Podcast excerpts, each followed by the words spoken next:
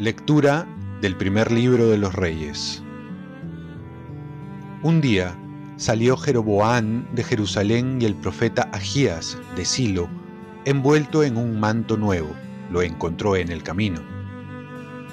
Estando los dos solos en campo abierto, Agías agarró su manto nuevo, lo rasgó en doce trozos y dijo a Jeroboán, recoge diez trozos porque así dice el Señor Dios de Israel.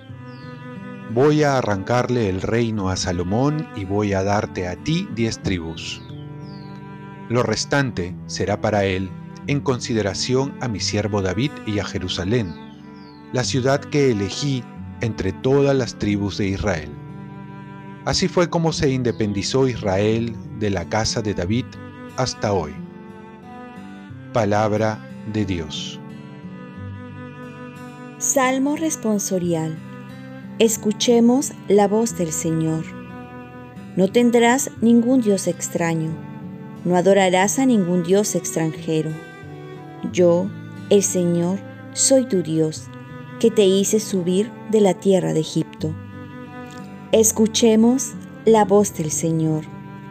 Pero mi pueblo no escuchó mi voz. Israel no me quiso obedecer. Por eso los entregué a su obstinación, para que se dejaran llevar por sus caprichos. Escuchemos la voz del Señor. Ojalá mi pueblo me escuchara e Israel siguiera mis caminos. Yo sometería a sus adversarios en un instante y volvería mi mano contra sus opresores. Escuchemos la voz del Señor. Lectura del Santo Evangelio según San Marcos. En aquel tiempo, Jesús dejó el territorio de Tiro, pasó por Sidón y fue hacia el mar de Galilea, atravesando la Decápolis. Le presentaron un sordo que, además, hablaba con dificultad. Le pidieron que imponga las manos sobre él. Él apartándolo de la gente a solas, le metió los dedos en los oídos y con la saliva le tocó la lengua y, mirando al cielo, suspiró y le dijo, Efetá, que quiere decir ábrete. Y al momento se le abrieron los oídos, se le soltó la atadura de su lengua y hablaba sin dificultad Jesús les mandó que no lo dijeran a nadie, pero cuanto más se lo mandaba, con más insistencia lo proclamaban ellos. Y en el colmo del asombro decían, todo lo ha hecho bien, hace oír a los sordos y hablar a los mudos. Palabra del Señor.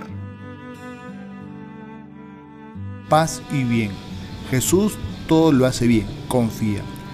Esta narración y la del ciego de Bethsaida son las únicas narraciones que se encuentran en San Marco y no en los otros evangelios. Vamos a ver que Jesús obra un milagro diferente porque cada persona es diferente. Él no sana en serie, sino en serio y en forma personal. Así como Él obra en cada uno de manera particular, así vemos que como el sordo mudo no puede escuchar. Jesús usa algunos signos similares a los taumaturgos de ese tiempo para hacer entender lo que está curando. Generalmente curaba con la palabra, pero ahora para este hombre hace una excepción. Este milagro también sirve como modelo para el rito de bautismo que una vez recibimos, pues el sacerdote al bautizarnos también dijo Éfeta, ábrete. Se nos abrieron los oídos espirituales para estar prestos a la palabra de Dios Hoy también deberíamos pedir a Jesús este milagro, ya que muchas veces permanecemos sordos a la palabra de Dios. Nuestros oídos están tapados por tanto ruido en el mundo y no deja espacio para escuchar, meditar y dejar transformarnos por la palabra de Dios. Así como el sordo mudo, se nos tiene que desatar la lengua para no hablar mucho, sino para hablar lo que es edificante. como dice Efesios, lo que digas ha de ser bueno, constructivo y oportuno. Necesitamos saber hablar así. Y no ser profeta de calamidades infundiendo temores o peor, haciendo daño con las palabras. Necesitamos un éfeta también hoy. Termine el Evangelio con estas hermosas palabras. Todo lo ha hecho bien. Hace oír a los sordos y hablar a los mudos. Que son el eco de las palabras de Dios en el Génesis. Cuando estaba haciendo la creación, todo lo hizo bien. Y es así. Dios sabe hacer las cosas bien. Pero quiere nuestra colaboración. Y nuestra colaboración está en obedecerle y confiar en Él. Oremos. Virgen María, ayúdame a saber escuchar la palabra de Dios, usar mis labios para evangelizar también. Ofrezcamos nuestro día. Dios Padre nuestro, yo te ofrezco toda mi jornada, en unión con el corazón de tu Hijo Jesucristo, que sigue ofreciéndose a ti en Eucaristía para la salvación del mundo. Que el Espíritu Santo sea mi guía y mi fuerza en este día para ser testigo de tu amor.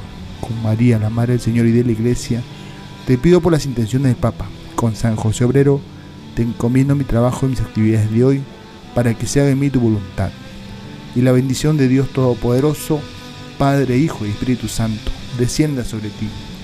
Cuenta con mis oraciones que yo cuento con las tuyas y que tengas un santo día.